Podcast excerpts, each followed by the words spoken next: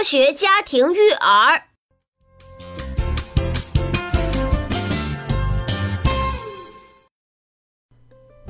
今天我们家的小棉袄果果从幼儿园回来，表情是呆呆的，明显还哭过，这可把我吓坏了呀！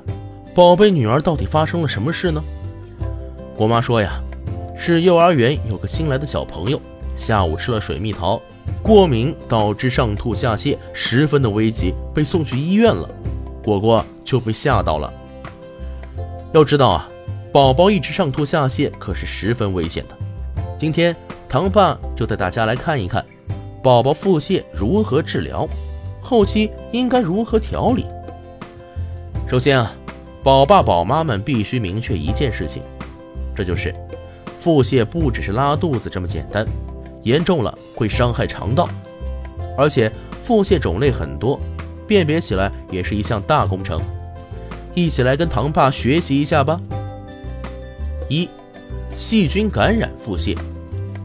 从大便外观和症状上看，细菌感染导致的腹泻，大便中往往可以见到粘液，甚至脓血样物质，但是每次排量并不多。二，病毒感染腹泻，病毒感染导致的腹泻往往是呈吸水样便，每次排量较多。三，轮状病毒性胃肠炎引起的腹泻，患轮状病毒性胃肠炎时。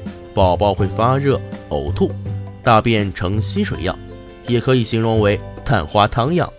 四、痢疾引发腹泻。痢疾引发腹泻是细菌引起的肠炎，从外观上看有粘液或者混有血液，引发着恶臭的气味。五、过敏性腹泻。过敏性腹泻在进食某种食物后出现，会有反复，与进食明显相关。六，消化不良引起的腹泻。消化不良引起的腹泻，大便中有原始食物颗粒，不伴发热，并且孩子偶尔会呕吐。七，乳糖不耐受与牛奶过敏引起腹泻的区分。乳糖不耐受引发腹泻的宝宝排气多，大便呈稀水样；牛奶等过敏状态下，大便稀，多有粘液。常可查到少量红白细胞和便潜血阳性，因为过敏可能会导致肠道损伤。听完宝宝的腹泻原因之后，新的问题又来了，也不能孩子一腹泻就去医院呢。学会了分辨，那怎么在家中初步用药呢？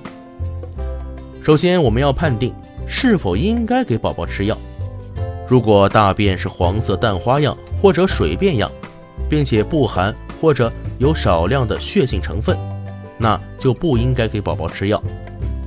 其次，抗菌药使用要谨慎。如果宝宝大便中常常出现粘液脓血，并且症状严重伴有高烧，一定要及时去医院就诊检查，不要自己随便使用抗菌药治疗。然后啊，如果腹泻伴随着发热现象，当体温超过三十八度五时，要给宝宝服用退烧药。听完症状和用药，最后我们来说一下腹泻治好之后的肠道修复和饮食原则。任何原因出现的腹泻都会对宝宝的肠道造成损伤，所以当腹泻好转后，建议使用两周或者更长时间的无乳糖配方，并且腹泻之后的一段时间食用牛奶、鸡蛋。带壳海鲜等食物也可能会出现不耐受的情况，继而引发拉肚子。所以啊，腹泻之后饮食恢复要循序渐进，先给宝宝吃易消化的食物。如果说出现了不耐受的情况，那么至少三至六个月，不要再让宝宝吃同一种食物。今天的糖爸小课堂就分享到这里了。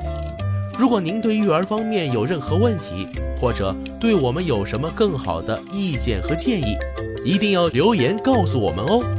最权威的专家，最新的育儿知识，每晚与您相约八点，新闻联播之后，我们不见不散。